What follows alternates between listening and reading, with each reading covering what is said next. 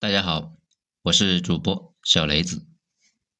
今天呢，我们接着上面来讲县城第九个方面——医疗方面。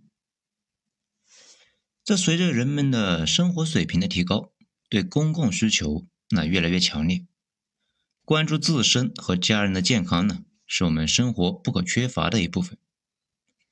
但是医疗资源分布不均，机构重复，效率低下，医疗技术和服务质量的问题，药价虚高，医疗腐败等问题呢，依然是抹平医疗体系不平衡不充分这个沟壑的一个绊脚石。看病难、看病贵这个问题啊，既是老百姓头疼的问题，也是管理者一直要着重解决的问题。但愿越来越好。在县城呢，有县人民医院、县中医院、县妇幼保健院等等三大机构，民办专科医院和小诊所却有着 N 多家。三家医院均位于县城的旧城区中心地段，建筑呢均普遍老化，且各自被周边的民用建筑所包围，没有任何的发展空间。各院的建筑密集，空间狭小。无法解决其目前的床位短缺、科室功能不全、超饱和运行等系列的问题。就目前来看，服务半径啊过于集中，资源配置不均衡，无法适应县城的快速发展。还好呢，政府有识之士现在在扩张的新区选址新建，在县城。人们有点头疼脑热这个小毛病，自己去药店买点药，那就解决了。县城的药店，诸如仁心堂、广济堂等等呢，都是遍地都是堂。这没堂就不是高大上的药店。在过去，药店门口的对联是“但愿世间人无病，何愁架上药生尘”。现在啊，却是生意兴隆通四海。财源茂达达三江，卖药的人希望赚的是盆满钵满，这个社会的确是病了。在县城，小诊所大多都是给儿童看病的，可见当前我们的公共医疗机构里面的儿科，哼，是多么的偏科。现在的孩子都娇贵，一点头疼，那感冒啊，许多大人赶忙带着附近的诊所去看，不是打针，那就是输液。见效快，但是呢，也对孩子的抵抗力是一种摧残。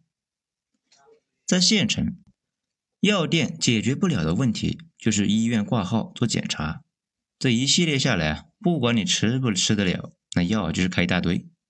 许多人呢，吃了几次之后，药都束之高阁，最后啊，过期扔掉了。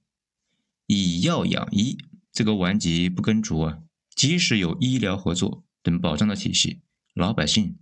还是负担不起。在县城，许多的身体检查都是在省城或者是京都进行的。在县城也有许多人小病扛着，大病看不起，更谈不上获得高质量的医疗资源了。即使呢，现在有水滴筹等网络筹款，但是对于真正需要的人来说，那也是杯水车薪。在县城。百分之九十以上的疾病可以在县内就诊，但是制约我们县级医院的服务水平的，不是医务人员的职业素质，而是地方的一些社会风气。比如呢，说生孩子，给接生的大夫、麻醉师等人都要送红包，好像啊不送红包孩子生不下来，最后呢形成了一种风气，在患者看来。不拿红包的大夫不用心治疗，在大夫看来，不送红包的患者不上路子。在我看来，去县级医院看病就是抓住两个关键点：一是明确诊断，二是预防发生严重的并发症。这两点恰恰是我们自己在家无法解决的问题。所以啊，你去医院求医，找熟人托关系。最应该解决的，就是这两个问题，这才是重中之重，这才是最重要的医疗资源，而不是什么比较特殊的药物，不是什么单间的病房。如果准确明断，要么当地治疗，要么直接转院。如果诊断不明确，抓紧转院。